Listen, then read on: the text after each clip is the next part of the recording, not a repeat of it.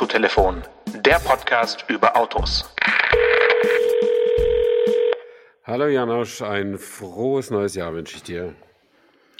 Äh, gutes Neues, kann man das Mitte Januar noch sagen? Ja, man kann. Also, Wenn man sich zum ersten Mal sieht im Januar, dann darf man und muss das, glaube ich, sogar machen. Äh, okay. Ich sitze ja. aber trotz neuem Jahr wieder in einem Auto. Im ähm, alten Auto. in einem besonders interessanten Auto, auf das du ganz schnell kommen wirst. Ähm, mhm. Denn es ist elektrisch angetrieben. Es ist von einem sehr bekannten Hersteller. Es ist ein Mittelklassewagen. Und es ist in jüngster Zeit billiger geworden. Mhm, mhm. Ähm, das bringt mich auf die Fährte eines etwas extrovertierten äh, CEOs und ja. ähm, der meinte, jetzt wo die Fabriken alle hochgefahren sind, könnte man die Preise auch mal um 10.000 beziehungsweise 6.000 Euro ungefähr äh, senken für die Modelle. Das ist ja wirklich äh, ein Novum, glaube ich, dass man so argumentiert und eine Sekunde später dann äh, auf der Website der neue Preis äh, dargeboten wird. Du sprichst natürlich von deinen Nachbarn von Tesla. Genau. Tesla Model 3, um genau zu sein, diese Preissenkung um 17 Prozent gilt ja auch ja. für das Model Y, also für beide. Und ich sitze aber im Model 3. Aber ist ja auch egal. Es ist tatsächlich, also ich habe nicht tiefen recherchiert, sondern nur in meinem bräsigen Journalistengehirn nachgeforscht. Wann gab es jemals eine Preissenkung für ein Auto? Ähm, es ist sicher, relativ sicher zu sagen, niemals. Ähm, und äh, vielleicht Zumindest nicht um 17 Prozent ja, fürs, fürs identische Auto. Vielleicht findet irgendein findiger Hörer raus, dass irgendwann mal Daihatsu den Währungskurs angepasst hat und 1000 Euro war dann plötzlich billiger oder so. Aber sowas äh, gab es noch nicht. Und die Begründung, die du jetzt genannt hast, die ist natürlich interessant. Aber der eigentliche Grund ist natürlich, dass sie nicht genug Autos verkaufen. Ähm, die müssen das. Also hier in, in Schönefeld ist ein riesiger Parkplatz voller Teslas, die einfach nicht verkauft werden. Wobei jede große Autofabrik hat natürlich auch große Stellflächen, das ist schon so. Ähm, mhm. Aber die, die Bäume wachsen halt nicht mehr in den Himmel. Tesla hat disruptiv begonnen. Tesla hat jünger aufgebaut, so wie äh, Stadtkäufer, also jünger. Äh, und jetzt kommen die so langsam in die Mühen der Ebene. Jetzt werden sie so seit nach, sind sie seit, weiß nicht, zehn Jahren ernsthaft auf dem Markt. Und jetzt äh, kommen sie in die, in die, in die Phase, wo sie den Leuten ein zweites Mal ein Auto verkaufen müssen, wo sie vielleicht doch mal ernsthafter verglichen werden mit dem, was die anderen Autohersteller haben, die ja inzwischen auch alle wirklich etwas haben. Und jetzt sind sie plötzlich nicht mehr das disruptive äh, äh, Modestück, sondern jetzt sind sie einfach eine ganz normale Autofirma, die sich mit anderen ganz normalen Autofirmen messen muss. Und da kann man diese hohen Preise einfach nicht mehr nehmen. Ja, also ich denke auch, das hat alles was mit, ähm, ja, mit, mit einem Nachfragerückgang äh, aufgrund der, der Twitter-Geschichte und sowas auch zu tun, auch wenn es vielleicht ein bisschen weit hergeholt ist. Aber ich glaube schon, dass es für viele Menschen, die vielleicht davor mit einem Tesla geliebäugelt haben, also da zähle ich mich irgendwie auch dazu auf eine Art und Weise, die jetzt zumindest erstmal gesagt haben, also solange dieser Heini da äh, das Sagen hat, kaufe ich dem, dem garantiert kein Auto ab. Und ähm, das, wenn es halt einige machen, wird man es schon auch merken in, mhm. den, in den Showrooms oder im Online-Store. Ja. Es ist ja Showroom, Online-Store. Also ich finde nach wie vor dieses Einkaufserlebnis, das die geschaffen haben, das hat ja auch was mit dieser disruptiven Strategie zu tun, dass man einfach per Mausklick eine Entscheidung über 50, 70, 90.000 Euro fällt und das Auto dann irgendwo abholt. Man hat keinen Verkäufer, der einem nochmal so Honig ums Maul schmiert, was für einen weisen Entschluss man da getroffen hat. Man hat keinen Annahmemeister, wenn man mal ein Problem hat. Man bringt das einfach nur irgendwo hin und kriegt dann irgendwann eine E-Mail, alles wieder gut.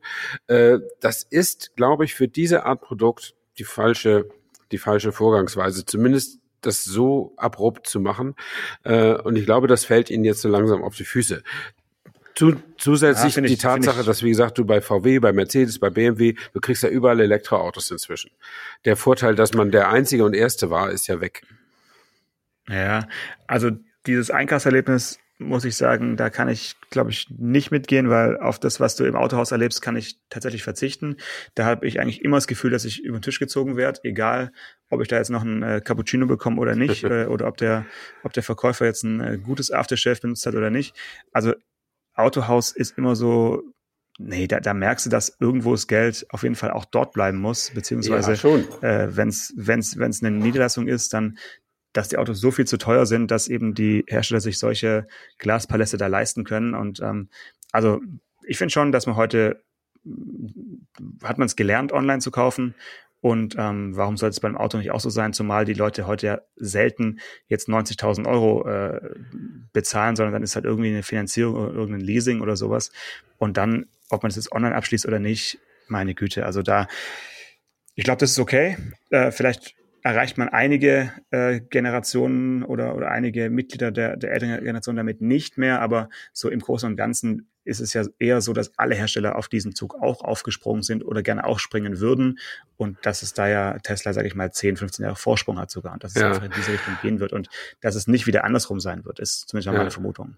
Aber obwohl du 20 Jahre jünger bist, als ich, würdest du wirklich, wenn du dich entschließen würdest, ein Auto für, sagen wir, einen normalen Preis irgendwie 40.000 Euro zu kaufen, würdest du das per Mausklick machen? Ähm, also du hast dann ja auch keine Chance zu verhandeln. Also auch über die Leasingraten oder Kreditkarten, da kannst du klein, mittel, groß anklicken und dann war's das. Also du kannst da nicht ja, irgendwie so, mit dem Verkäufer noch ins Gespräch kommen oder so. Das stimmt schon. Das ist so ein bisschen wie, wie halt bei Apple irgendwie. Da kannst du auch nicht verhandeln, nee. das MacBook jetzt ein bisschen so. Und diese, dieses Standing oder diese, dieser Umgang mit Kunden, den Apple vorgelebt hat, oder auch bei iPhones ist das gleiche, äh, den macht halt Tesla mit Autos. Und natürlich ist es eine andere, eine andere Preisklasse. Aber ja, also ich weiß ja nicht, ob ich jemals für 40.000 Euro ein Auto überhaupt kaufen würde. Also bisher war mein teures Auto, glaube ich, 22.000 Euro und ähm, viel mehr will ich auch nicht auf den Tisch legen. Also das ähm, schauen wir mal. Aber selbst das, wäre das für dich eine Summe, die du mit dem Mausklick bestätigen würdest? Ähm, wenn ich mich davor tot recherchiert hätte und wüsste, das ist es, dann ja. Okay, ja. Das sind auch einfach andere Möglichkeiten heutzutage. Ne? Du guckst dir halt dann 17 verschiedene Reviews von äh, Jens Strattmann und ja, also das machst du ja auch, bevor du zum Händler gehst. Aber mir geht es eben so, dass ich, dass ich, wenn ich so wirklich große Entscheidungen treffe, dass ich da, dass ich einfach auch ein bisschen Tempo rausnehmen möchte.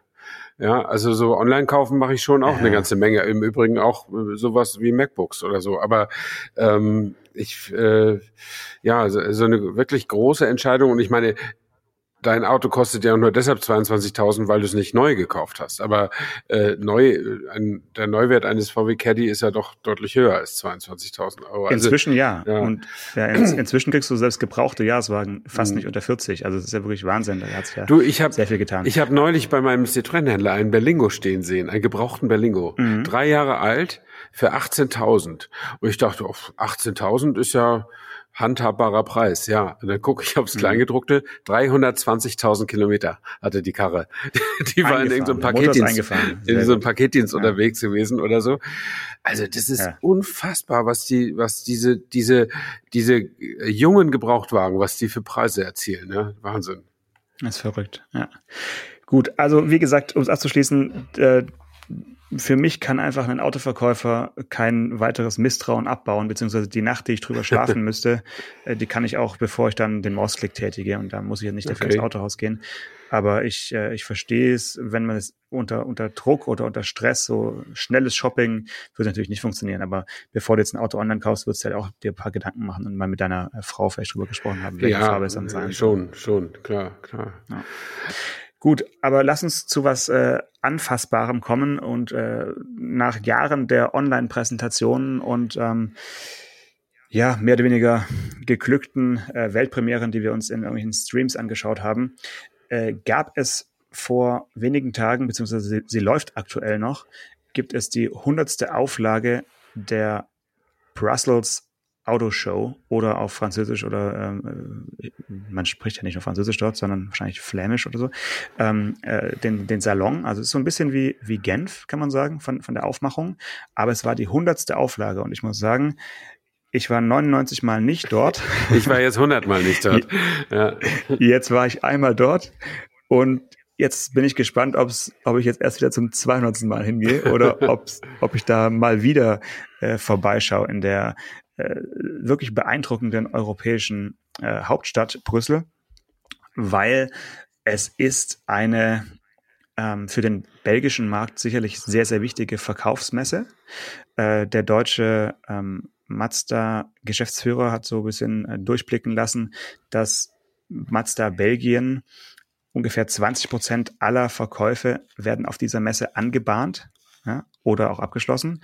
Das heißt, äh, man geht da wirklich hin und kauft sich ein Auto. Also äh, das äh, scheint da eben noch so ganz traditionell so zu sein. Aber jetzt vom journalistischen her, von, von den Weltpremieren her oder von den europäischen Premieren her, war es natürlich in diesem Jahr jetzt kein großer Wurf. Es gab zwei Weltpremieren, über die wir beide ein bisschen sprechen können, über die eine vielleicht ein bisschen ausführlicher. Äh, dort stand also als Weltpremiere der Opel Astra Electric. Mhm. Der, ähm, ja, das Auto kennen wir schon, aber jetzt auch voll elektrisch. Und es stand dort der Mazda MX30 e Sky Active R EV. Der mit dem Wankelmotor. Der Name, der Name ist Programm. Ja. Ähm, entscheidend an diesem Namen ist äh, weniger e Sky Active, sondern das R von REV. Mhm. Das R steht nämlich für Rotary, also für Kreiskolbenmotor. Und ähm, die, die Hardcore-Nerds, die echten Fans, äh, wissen jetzt, Wahnsinn, äh, was landläufig immer als Wankelmotor bezeichnet wird, ist also jetzt in Kürze wieder äh, ja, auf der Straße, nachdem, glaube ich, der RX ähm, 8 2012 eingestellt ja, wurde. Ungefähr. Mhm. Also ungefähr zehn Jahre später äh, gibt jetzt also wieder einen Kreiskolbenmotor bei Mazda und ähm, ja, ein super spannendes Konzept, über das wir gerne ein bisschen plaudern können. Mhm. Äh, ja, also ich habe davon auch gelesen ähm, äh, und von diesem Wankel. Ich nehme an, du hast ein paar Fragen Dings. dazu. Nein, ich habe nee, ich habe mich nur gefragt, warum die das machen. Äh, denn die hatten eigentlich ja. eine gute Idee mit diesem CX30, äh, den einzigen, äh, den einzigen, das einzige MX30. Elektroauto zu machen. Bitte? MX30, ja, ja. Mhm. MX-30, ja, das, aber das einzige Elektroauto ja. zu machen, das ja. äh, keine große Reichweite hat. Ähm, Ne, das ist der doch, oder nicht? Außer, dem, außer Honda E, ne? Honda E ja, ist ungefähr stimmt, genauso. Genau. Nur er sieht halt nicht so aus, als hätte er nur so eine kleine Reichweite, genau, der, genau. der Mazda. Und äh, ich hatte ja schon mal erzählt, ich kenne zumindest mal privat einen Menschen, der das äh, glorreich und erfolgreich nutzt und einfach jeden Tag, wenn er nach Hause kommt, lebt und dann sich darüber freut, dass er nicht so viel Geld für Batterien ausgegeben hat wie die anderen. Ähm, aber man muss natürlich zugestehen, der Markt verlangt die langen Reichweiten und deswegen hat Mazda jetzt ein, ja, ist das vergleichbar mit dem ersten Opel Ampera, mit diesem Range Extender, der da drin war, mit diesem, also dass der Motor wirklich nur Strom herstellt? Ja, wenn du das als Vergleich nehmen möchtest, können wir das gerne tun. Ähm, beim Opel Ampera gab es aber auch noch einen ähm, eine mechanische Verbindung zwischen Motor und, und Antriebswelle. Auch ja, ja. in be bestimmten um, bestimmte Umdrehungen und äh, Fahrsituationen hat dann eben doch der Verpackungsmotor die Räder angetrieben, weil es einfach mhm. die effizienteste Möglichkeit war. Und darauf verzichtet Mazda jetzt in ihrem, ja, in ihrer Interpretation so. eines äh, seriellen Plug-in-Hybrids ähm, komplett. Das heißt, die, ähm, die Räder werden also immer elektrisch angetrieben. Ähm, und der Strom stammt entweder aus dem jetzt noch kleineren Akku, also die haben den Akku jetzt nicht etwa so gelassen wie in dem äh, bisherigen mhm. MX30, sondern haben ihn eben nochmal reduziert, also nochmal leichter gemacht äh, und eben kleiner, sodass du eine elektrische Reichweite von WLTP 85 Kilometern hast. Jetzt kannst du deinen Bekannten gleich fragen, ob ihm das auch reichen würde. Wahrscheinlich nicht. Weil dann, weil dann kann er nämlich mit dem, äh, mit dem neuen ähm, Kreiskolbenmotor Range Extender Modell äh, ein richtiges Schnäppchen machen. Das kostet nämlich genauso viel wie das elektrische, mhm. äh, wie das, wie das rein elektrische Auto. Und zwar beginnt es bei äh, 35.990 Euro. Und du kriegst also jetzt einen halben Akku, also über den Daumen gepeilt weniger. Mhm. Und dafür kriegst du aber eben einen, einen kleinen äh, Kreiskolbenmotor, der äh, ja aus 830 Kubikzentimetern äh, immerhin äh, 75 PS, 55 kW äh, Leistung herausholt und ähm, die Reichweite des Autos auf dann insgesamt mit der mit dem Akku auf über 600 Kilometer äh, bringen mhm. soll.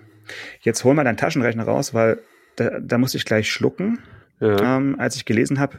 Die technischen Daten sind noch ein bisschen dünn bisher, die, die sie veröffentlicht haben. Aber was sie verraten haben, ist eben diese Reichweite von über 600 Kilometern. Mhm.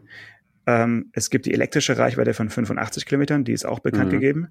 Und es ist auch bekannt, dass der Benzintank, Achtung, 50 Liter fassen soll. Ja, dann ist es ein 10 Liter Verbrauch. 9 Liter. Sogar. Ja, das ist ja irre. Ja. Das geht ja gar nicht. Das, ja, das ist aber so. Ja, also. Und ähm, das ist ja. Ja, aber das geht, ich meine, dann ist das aber ein Rohrkrepierer. Ich meine, das wäre nämlich meine nächste Frage gewesen an dich. Der, der Wankelmotor hat sich ja unter anderem deshalb nie wirklich durchgesetzt, weil er so viel Benzin verbraucht hat. Und ob sie das jetzt im Griff haben, wenn der quasi mit fester Drehzahl laufen kann. Ähm, denn wenn er nur den Akku laden muss, dann Ne? Dann muss er ja nicht Vollgas geben, sondern dann gibt er einfach stabil Gas, wie so eine, wie so eine Zementmischer ähm, und, und dreht. Ähm, aber wenn der, wenn der für, für einen Fahrstrom von 500 Kilometern 50 Liter im Tank braucht, äh, dann ist das ein bisschen viel. Findest du nicht?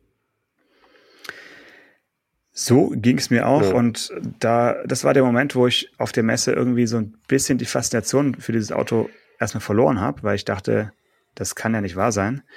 Ähm, natürlich könnte man jetzt argumentieren, es ist trotzdem effizienter als mit einem sage ich mal, gewöhnlichen Plug-in-Hybrid äh, rumzufahren, der immer einen leistungsfähigen großen Hubkolbenmotor, äh, ganz normaler Standardbauart unter der Haube hat äh, und deswegen schwerer ist und, und deswegen auch sozusagen weniger elektrische Reichweite hat mit, mit ähm, so einem kleinen Akku. Und wenn du jetzt das Auto so nutzt wie dein Bekannter, also wirklich mhm. fast nur elektrisch damit fährst und eben einmal im Monat zur Oma fährst mit deinem Range Extender, dann hast du halt ein Auto, was alles kann. So. Ja, es ergibt natürlich keinen schon. Sinn damit, mhm äh, als Vertreter äh, damit jetzt jeden Tag Kilometer zu schrubben, dann nee. wäre der Verbrauch etwas hoch. Dafür gibt es mhm. weiterhin Dieselmotoren. Mhm. Äh, aber so für diesen, für diesen Einsatz, ich fahre eigentlich alles elektrisch mhm. unter der Woche, weil ich zu Hause laden kann oder beim Arbeitgeber. Und mit 85 Kilometern komme ich weit genug. Aber für weitere Strecken muss ich halt mir keine Gedanken machen und muss jetzt auch keine großen Ladestops äh, einplanen, mhm. sondern da beiße ich dann eben in den sauren Apfel und habe halt einen etwas höheren Verbrauch. Äh, aber trotzdem ja, komme ich, komme ich pünktlich und komfortabel an. So ja, ist, glaube ich, ja. der Gedanke. Und du kennst Mazda. Mazda ist immer so ein bisschen ja anders in der äh, Einschätzung und Entwicklung von Technologien. Und man muss ihnen ja zugutehalten, dass sie es dann auch wirklich auf den Markt bringen und, und äh, sozusagen stur bleiben auf eine mhm. sehr charmante, finde ich, japanische Art.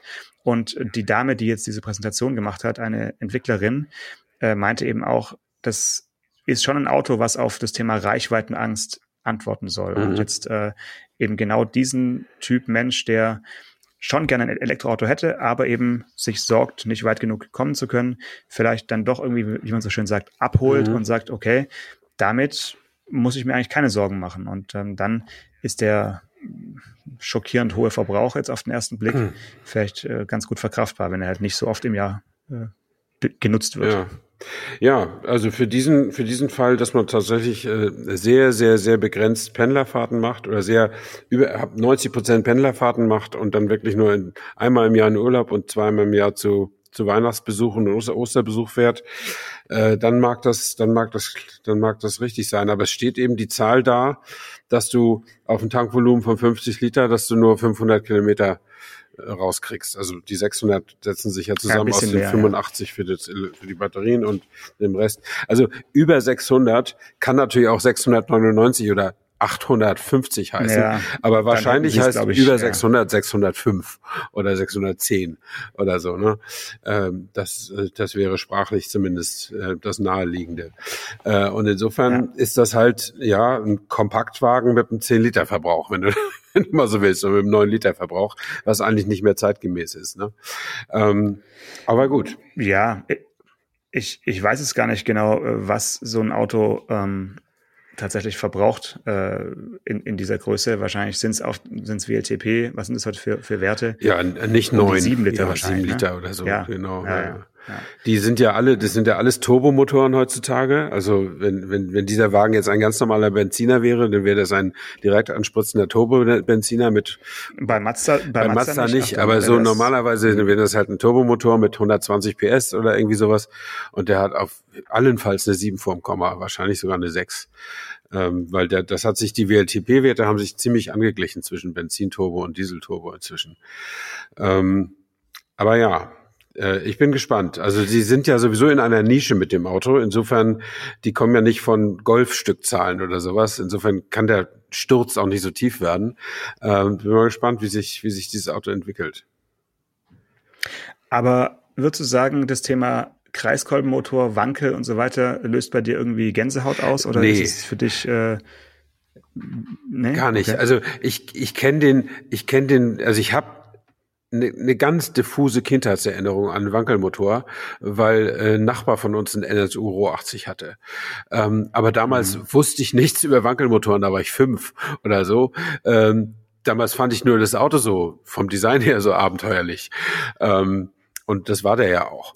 Und viel später habe ich gelernt über Autoquartett, äh, äh dass das ein Wankelmotor ist. Da habe ich meinen Vater gefragt, was dann ist und habe so eine notdürftige Erklärung bekommen. Äh, und dann später als Autojournalist lernte ich tatsächlich erst, was Wankelmotor wirklich bedeutet, weil eben Mazda mit den Autos da, mit diesen Sportwagen da immer um, mit um die Ecke kam. Ähm, und dann bin ich die natürlich auch selbst gefahren und finde die auch toll zum Fahren. Also wenn du an weichem, sanftem, seidigen Hochdrehen und sowas interessiert bist, dann kauf dir einen Wankelmotor. Aber die haben das damals ja nur deshalb nur in Sportwagen gemacht, weil die so viel verbrauchten. Und beim Sportwagen mhm. machte das nicht so viel aus. Ja. Ähm, und das ist ja nie, die haben ja die Rechte komplett, die dürfen ja die ganze Palette mit Wankelmotoren ausstatten, wenn sie wollten. Äh, aber es ist ja nie dazu gekommen, dass der Wankelmotor wirklich mal in ein Brot- und Butterauto eingebaut wurde. Weil das, mhm. äh, weil das immer dieses Verbrauchsproblem gab. Also hier jetzt beim, beim Mazda ist natürlich so, dass der nicht äh, schön hochdreht, sondern der soll ja einfach möglichst. Der läuft stabil, äh, genau. Der soll, ja, also er wird jetzt nicht stabil laufen, aber er, er wird sehr sanft nur seine Drehzahl ändern und äh, ist deswegen interessant, weil er natürlich durch sein ähm, System komplett, äh, also vibrationsarm ja, und leise genau. und so weiter ist und er soll so wenig auffallen wie möglich. Das heißt, er soll dir eigentlich das Gefühl geben, dass du auch, wenn er an ist, trotzdem weiter ein Elektroauto fährst. Mhm. Und ähm, das ist wirklich so ein Auto, bei dem ich sage, da bin ich auf den Fahrtermin ja, sehr, sehr ja. gespannt. Äh, genauso bin ich äh, gespannt auf den, auf einen längeren Test, wo man dann auch mal selber äh, den Verbrauch mhm. äh, ermitteln kann, indem man den Akku leer fährt und dann schaut, von Tankstelle zu Tankstelle, ja. was verbraucht er denn wirklich auf, auf der Stammstrecke?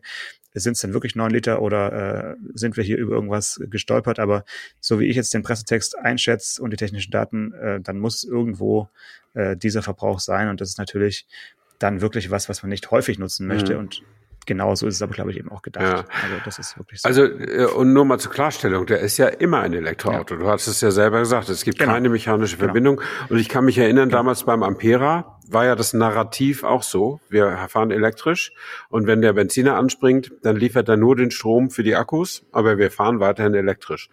Und aus welchem Grunde auch immer, hatten die da nicht ganz die Wahrheit gesagt. Es gab, wie du vorhin schon genau. sagtest, gewisse Fahrzustände, wo mhm. es einfach sinnvoller war für die Gesamtlogik des Autos, dass da ein bisschen ja. Benzin für den Vortritt genutzt wurde. Das mussten sie aber hinterher dann einfach kleinlaut einräumen, was natürlich kommunikativ irgendwie nicht so besonders geschickt war. Und was dann im mhm. Hängen bleibt, war, doch kein richtiges Elektroauto und gelogen haben die auch noch. Ähm, das war ein bisschen doof, so von der, von der Kommunikationsstrategie. Aber dieser Wagen war auch, ohne das, war der einfach auch so ein bisschen seiner Zeit voraus, haben nicht so viele Leute gekauft, glaube ich. Ja, hatten dann auch tatsächlich Lieferprobleme, äh, weil erstmal die Chevrolets gebaut wurden und ja, so weiter, genau. die mhm. baugleichen. Also das war ja klassischer Fall von äh, seiner Zeit voraus und nicht lieferbar. Ja. Genauso ähnlich ist es ja mit dem Mazda eigentlich auch. Also der MX-30 äh, Elektro, der hat sich, glaube ich, nur im ersten Jahr recht passabel verkauft. Ich habe mal auf die Zahlen geschaut. Im Jahr 2020 haben sie dreieinhalbtausend davon verkauft. Oh ja, das ist eine Menge. Ähm, in, Deutsch, in Deutschland. Und ähm, also der äh, Geschäftsführer von Mazda Deutschland hofft jetzt auch im ersten Jahr des, äh, des neuen Modells auch wieder so eine Zahl zu erreichen. Äh, da drücke ich Ihnen auf jeden Fall mal die Daumen. Also mich würde es natürlich freuen, wenn mhm. das Auto jetzt nicht nur beim Händler steht, sondern auch tatsächlich seine Kunden findet, weil ich glaube schon, dass es Menschen gibt, die gerne elektrisch fahren und für die genau so ein Auto äh, wesentlich sinnvoller ist als jetzt irgendein ähm, MEB-Plattformauto ja, mit äh, 400 oder 500 äh, ja, Kilometern Reichweite mit riesigem Akku, mhm. der einfach nur äh, schwer ist und durch die Gegend gef gefahren wird. Also ruhig mal gucken beim, beim Mazda-Händler und ähm, vielleicht ist es ja was für einen oder anderen. Ähm, ich hatte das Auto ja erst kürzlich elektrisch jetzt als Testwagen und es ist schon ein besonderes Auto. Also sowohl von außen als auch von innen ist es jetzt äh, was, was man sich gerne mal angucken kann. Ja. Mhm. Apropos schwer und Elektro, ne? Ja. Ähm, ich ja. fahre so ein, so ein elektrisches Lastenrad, ne? Und ich habe damit ja. äh, jetzt wirklich gute Erfahrungen und äh, ich, ich komme immer mit einer Akkuladung, so 40 bis maximal 45 Kilometer weit. Ähm, meine, mein Schwiegervater und seine Frau, die haben Elektroautos mit demselben, mit derselben Motorisierung, Elektrofahrräder mit Elektroräder, meinst du? Ja, genau, mit derselben Motorisierung und demselben Akku, also 500 Wattstunden Kapazität. Die kommen damit äh, im selben Modus mehr als doppelt so weit, äh, weil sie natürlich keine Lastenräder fahren, die 45 Kilo wiegen, sondern weil sie ganz normale mhm. Räder fahren, wo die Elektrotechnik vielleicht ein Aufgewicht von drei, dreieinhalb Kilo vielleicht ausmacht oder vier Kilo. Ja. Ähm, das heißt, ja. sie können die auch noch äh, auf den auf den Gepäckträger an der Anhängerkupplung stemmen und, und so, ne? Ja. Und da merkt man dann auch, was Gewicht so ausmacht, wobei man auch sagen muss, wahrscheinlich fahren die beiden nicht so schnell. Ich fahre immer so an der 25er Grenze und da brauche ich natürlich sowohl Muskelkraft als auch Elektrokraft, ähm, vielleicht ein bisschen mehr. Aber ähm, trotzdem ist das, ist das wirklich interessant, äh, wenn man Gewicht mit sich rumträgt, äh, gerade in diesem Bereich Stadtverkehr anfahren, anhalten, wieder anfahren, das macht sich schon bemerkbar. Und insofern ist dieser Mazda, wie auch der BMW i3 es war, eigentlich eine gute Idee. Ähm, aber was nützt die beste Idee, wenn Klar. die Leute da nicht ran wollen? Ne? Man, da bin ich wirklich mal gespannt, äh, was, was jetzt mit diesem Range Extender daraus wird. Immerhin ist er juristisch noch ein Elektroauto und kriegt dann wohl auch die volle Förderung, oder? Nee, nee, er gilt als Plug-in Ach so, okay. Alles klar. Ja. Na gut, ja. dann keine Förderung. Schade, schade. Apropos Förderung, äh, um nach Brüssel zu fahren, also ich bin, ich hatte mit einer Zugfahrt geliebäugelt, ja. habe mich dann aber recht kurzfristig doch für das Automobil entschieden, Besser. weil ich mal wieder ganz gerne durch Rheinland-Pfalz und durch Saarland und durch Belgien, da ist einfach eine, eine schöne Strecke, da, da hast du jetzt selten Verkehrsprobleme, mhm. da hast du halt einfach Tempomat und, und dann äh, hörst du Podcast und, und, äh, und kommst irgendwann an. Aber äh, einen Tag vorher wurde ich also gewarnt, äh, dass ich mich für Brüssel unbedingt vorher online anmelden muss, um in die Umweltzone zu fahren mit dem Auto. Ah. Und zwar inklusive Kennzeichen und Scan des, äh, der Fahrzeugpapiere. Wenn okay. du das nicht machst, dann äh, drohen dir da Bußgelder von irgendwie 100, nee, 350 Euro. Ähm, Finde ich hat mal wieder gezeigt, mit was für Samthandschuhen der deutsche Autofahrer so angefasst wird, weil in vielen anderen europäischen Hauptstädten ist es halt einfach ganz üblich. Also London, da gibt's diverse Tunnel ja. mit Maut und so und auch die, die innere Zone, da ist genauso, da wird dein Kennzeichen erfasst. Mhm. Entweder du bist registriert und hast schon bezahlt oder du bist nicht registriert und kriegst halt direkt eine Strafe. Ja. Ähm, das müssen Sie sich, sich mal vorstellen, äh, sowas in Deutschland zu machen. Da gäbe es aber erstmal einen Aufschrei. Ne? Also ähm, schon interessant, wie wie eigen da der der deutsche Autofahrer einfach noch ähm, ja so ein bisschen äh, vorsichtiger äh, behandelt wird. Ja, das muss mit unserer automobilen Geschichte zu tun haben. Wahrscheinlich, ja. ja. Aber sonst, ähm, es war irgendwie eigenartig, mal wieder auf einer Messe zu sein. Es war auch für mich ja. drei Jahre Pause. Wie groß und, ist die denn, sag ähm, mal? Ist die auch so räumlich, so drei ja. Hallen und gut, so wie in Genf? Oder, oder wie ist die? Genau, es sind vier, vier große Hallen. Ähm, der VW-Konzern hatte eine Halle eigentlich alleine, kann man sagen. Ähm, dann in, also ich kann mal kurz gucken, wer so da war. Also wie gesagt, VW-Konzern war komplett da mit, mit allen äh, Marken. Aber der Vertrieb war da oder, oder war der Hersteller genau. da? Der genau. Vertrieb. Genau. Ne? Nee, nee, äh, ja, ja, ja. Äh, genau, dann äh, in der einen Halle war BMW, Mini, Toyota, Lexus, Kia, Subaru, äh, BYD und Nissan. Ähm, bei BYD habe ich mich natürlich gleich mal in Atto 3 gesetzt. Also ich habe die Messe vor allen Dingen genutzt, mich in Autos zu setzen und sie anzuschauen, die ich jetzt in den letzten zwei Jahren ja. oder anderthalb Jahren äh, nicht in Natura gesehen habe. Für mich war das wirklich super spannend, mal wieder an einem Tag oder an einem Vormittag schon fast ähm, zehn verschiedene neue, für mich noch neue mhm. Autos äh, zu erleben. Dafür sind Messen einfach unbezahlbar. Ähm, ich habe mich bei Ford in den Bronco äh, gesetzt. Ähm, ich habe mich, ähm, lass mich kurz überlegen, ja, bei, äh, bei Nissan äh, habe ich die ganzen neuen mir angeschaut, die ich noch hinten nicht echt gesehen habe. Also da äh, Aria oder Aria mhm. heißt der ja, der elektrische und X-Trail und ähm, was da so, was da so kam in letzten, letzter Zeit. Ähm, Renault natürlich äh, war auch da, ähm, Dacia sowieso, Dacia mit dem, mit dem neuen Logo jetzt überall am, am Grill. Und ähm, ja, Stellantis hatte eine eigene halbe Halle, kann man sagen, mit allen Marken.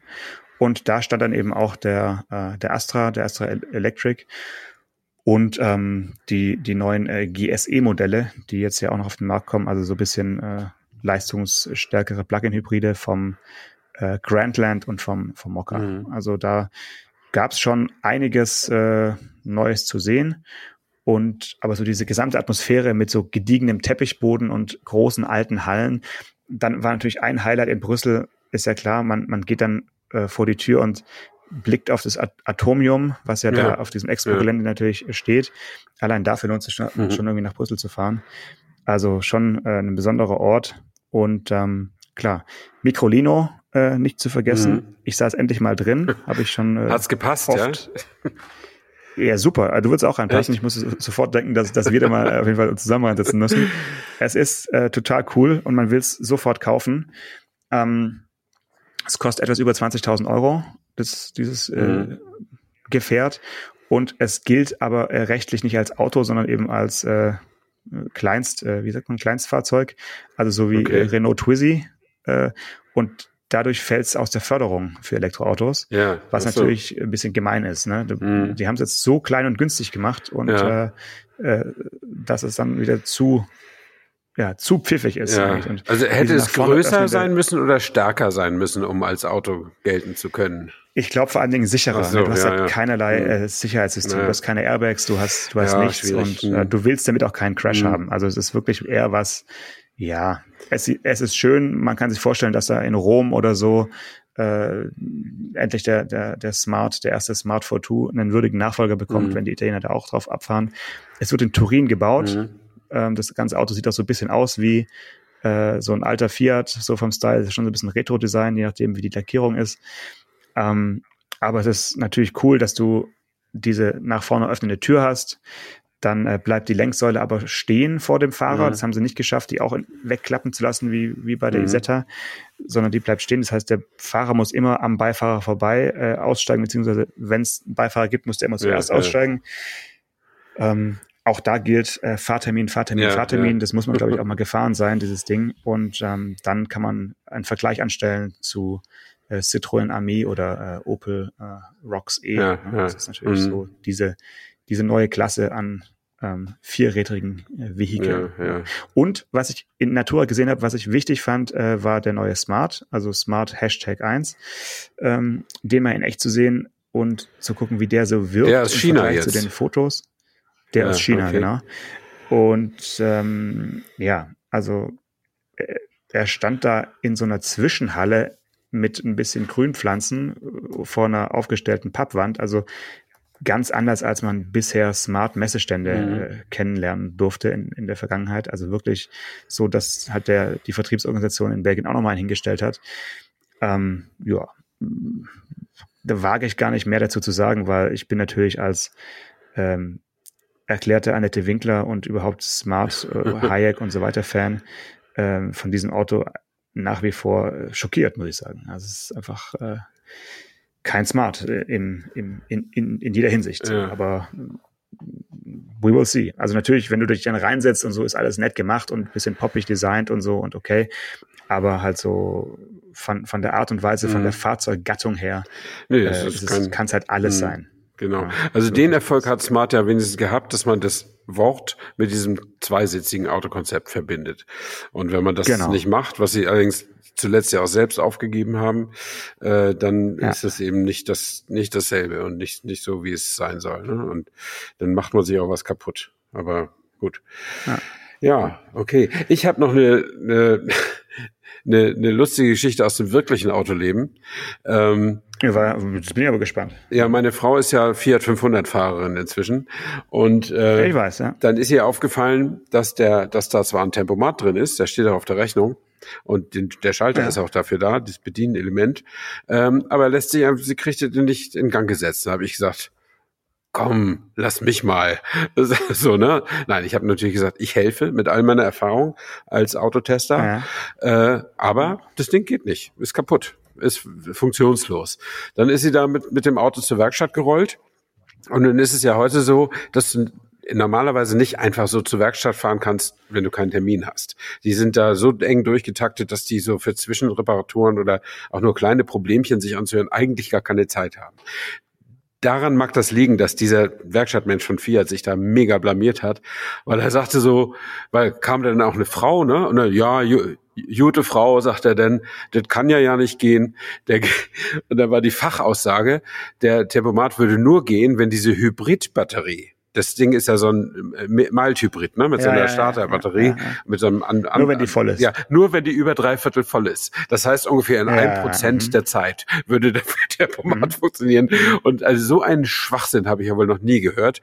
Und ich habe gestern mhm. zu meiner Frau gesagt, das werde ich Janosch mal erzählen. Und Janosch mit all seiner Erfahrung mit Kleinwagen und italienischen Autos wird mir wahrscheinlich sagen, nee, nee, bei Fiat ist das genau so. Nee, ne? Nee, ganz, nee, nee. Also ich, ich habe ich hab eine Vermutung, dass es, es könnte sein, dass es nur ein Limiter ist. Das bin ich mir jetzt nicht sicher. Also ich, ich erinnere mich an nee, ein Geschwindigkeitsregelanlage steht drauf. Im, also steht ja. im Kaufvertrag zumindest. Ja, also es, es könnte sein, dass es nur ein Limiter ist, dass du da, da quasi sagen kannst, fahr nie schneller als 110 dass er quasi, ne, dass du dann quasi halt. Ja, aber es muss sich äh, ja irgendwas im Tacho tun. Es tut sich gar nichts, wenn man das Ding bedient. Und es also außerdem gibt's eine, ja, gibt's eine Reset-Taste und alles Mögliche. Also das, das ist schon ein Tempomat. Also und wie gesagt, es steht im äh, in der Produktbeschreibung steht Geschwindigkeitsregelanlage und das steht eigentlich für Tempomat normalerweise. Aber jetzt hat sie aber einen Termin. Und, und gibt es eine neue Erkenntnis? Oder? Nee, jetzt hat sie einen Termin, weil sie sowieso noch beim, beim Ausliefern war, äh, war denen irgendwie ein Glas Cola auf den Sitz gefallen oder so. Das muss noch gereinigt werden.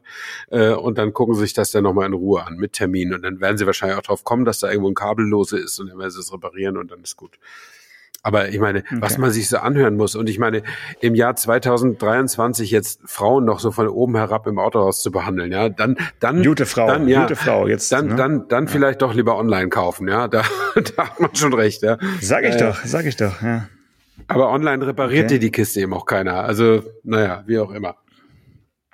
Und das heißt, du, du drückst drauf, das ist doch äh, hier auf diesem äh, Lenkstockhebel wahrscheinlich, genau. ne? Mhm drückst drauf und passiert nichts im gar Display. Nichts, gar nichts. Weder im Display noch am Motor noch irgendwas. Also hm. gar nichts. Ja. Und ich meine, ich habe das sogar, glaube ich, probiert auf der Autobahn und dann ist dieser Akku auch voll, wenn du Autobahn fährst mit dem Auto. Ja, also ne? die Aussage ist wirklich, die ist äh, Kabarett. Also ist und dann müsste Kabarett. er ja, dann müsste der Tempomat ja alle naslang auch ausgehen, weißt du? Äh, wenn, weil die, der ja, Akku geht natürlich also, schnell auch wieder leer, ne? Aber ja. Selbst bei einem normalen Plug-in-Hybrid wäre es der totale Schwachsinn, dass der Tempomat an den, an den Akkustand gekoppelt wäre. Ja, ja es, es ist Quatsch. Aber sonst ist sie zufrieden? Ja, also die findet, die findet den gut und das mhm. ist natürlich mal ein ganz anderes, also so designmäßig ein Kontrastprogramm zu dem ab. Und äh, er ist ein ja. Tick geräumiger auch. Also so, Aha, ja, also ein okay. bisschen irgendwie, der ist vielleicht zehn Zentimeter länger. Aber hat er so. Den Dreitürer? Ja, sie, hat, sie hatte den Dreitürer und hat jetzt auch wieder einen Dreitürer, okay, dann, was ein bisschen ja, doof die gibt's ist. ja nur so, ja. Ich ja. meine, den Fiat 500 gibt's ja, also es gibt einen Fiat 500 als Fünftürer, aber nicht den Fiat 500, sondern den 500L oder wie er dann heißt. Das ist ein ganz anderes Auto. Den gibt's nicht mehr, aber ähm, oder gab's genau. zumindest ja. mal. Und äh, aber so den klassischen 500er gibt's ja gar nicht als als Fünftürer. Den Up ja. gegeben, aber es war ein Gebrauchtwagen der Up und da kann man sich das nicht so aussuchen. Und jetzt mit zwei Enkeln, die zu transportieren sind, ist es natürlich auf der Rückbank im Dreitürer immer ein bisschen anspruchsvoller, aber es geht. Ja, also wenn, wenn sich, äh, ja, da hat man so das Gefühl, äh, Großmama hat sich absichtlich ein unpraktisches Auto gekauft, damit die Enkel nicht so viel rumgefahren werden. Ja, nee, das, müssen. das machen wir ähm, schon. Ja. Da Aber meistens ich ist es halt eine, eine Frau, Strategie ja. dahinter. Nee, nee, ja. nee, nee. Also ich glaube, die würde die Enkel auch noch einen Tag mehr nehmen oder so, wenn das ist nicht, soll, soll, daran soll es nicht liegen. Aber es ist natürlich, äh, äh, also dafür sind Fünftürer ja gemacht, ne? dass man die Kinder da rein, reinbuxieren kann und die Einkäufe. Äh, sonst brauchen wir ja keinen Fünftürer. Aber da, dafür kann man es gut gebrauchen. Gut, ähm, Auto des Jahres, Car of the Year äh, wurde gewählt. Bist du damit zufrieden? Also die, ich habe die Autos da stehen sehen, die sind, sind ja auch nach, nach äh, Brüssel gewandert ja. mit, mit, ihrer Bekanntgabe. Äh, und von den Autos, die da standen, also ich hätte natürlich gedacht, dass es der äh, ID-Bus äh, macht, einfach so aus, aus Prinzip. Ja, der ist zu teuer. Ist auf dem zweiten Platz gelandet. Teuer, ne? mhm. Ja, Ähm, und der, der Jeep Avenger, also der erste rein elektrische kleine Jeep, äh, ist also jetzt Auto des Jahres, Car of the Year 2023. Ja, äh, du hast ja gesagt, äh, eigenartig, wie viele Elektroautos da sind. Also ich schaue noch mal kurz. Jeep Avenger Fünf. auf Platz eins, ID Buzz auf Platz zwei, Nissan Ariya, Aria, wie auch immer, auf Platz drei. Kia Niro gibt's mit verschiedenen Antrieben auf Platz mhm. vier. Renault Astra Austral ähm, dann und Peugeot 408 und der Toyota BZ4X Schrägstrich der Subaru Solterra, also abgeschlagen auf dem äh, siebten Rang mhm. gelandet als, äh, als reines Elektroauto. Ist schon sehr elektrisch gewesen, muss man sagen, die Auswahl. Ja, absolut, ähm, ja. Ob es der Jeep verdient hat, weiß ich nicht, weil ich bin noch nicht gefahren. Deswegen kann ich dazu jetzt gar nicht sagen, dass es irgendwie ein, ein, eine verdiente Sache gewesen ist. Ja. Ich, ich weiß auch jetzt im Moment nicht, wer, wer auf der Shortlist noch, äh, auf der Longlist noch gestanden hat. Also die, die wählen ja immer so, äh, wie beim Buchpreis irgendwie, dass sie so erst 20 Stück haben und dann ja, verhängen sie es auf nicht, sieben. Wer es ne? nicht ins Finale schafft. Ja. Ja, ja. Äh, ja, aber mich hat auch gewundert, weil ja dann, wie gesagt, sind ja doch auch äh, sechs englische Juroren drin, dass, dass da nicht mehr Verbrennung äh, stattgefunden hat in der, in der Shortlist. Aber mhm. ähm, das ist der Zeitgeist äh, und das, das, das, das wird jetzt erstmal so ein paar Jahre noch so weitergehen und mal gucken, wie es, wie es am Ende, wie es am Ende wird. Ich äh, äh, bin jedenfalls drauf und dran, mir einen alten Diesel zu kaufen und darüber können wir aber vielleicht nächste Woche dann nochmal sprechen, dann weiß ich ein bisschen mehr. Oh, das klingt, äh, klingt, klingt sehr spannend. Also da, da schalte ich nächste Woche wieder ein, wenn es wieder heißt Autotelefon 2023 geht weiter. Bis dahin. Sehr schön. Dann eine gute Woche. Bis dann. Ciao, ciao. Ciao. Autotelefon, der Podcast über Autos. Mit Stefan Anker und Paul Janosch Ersing.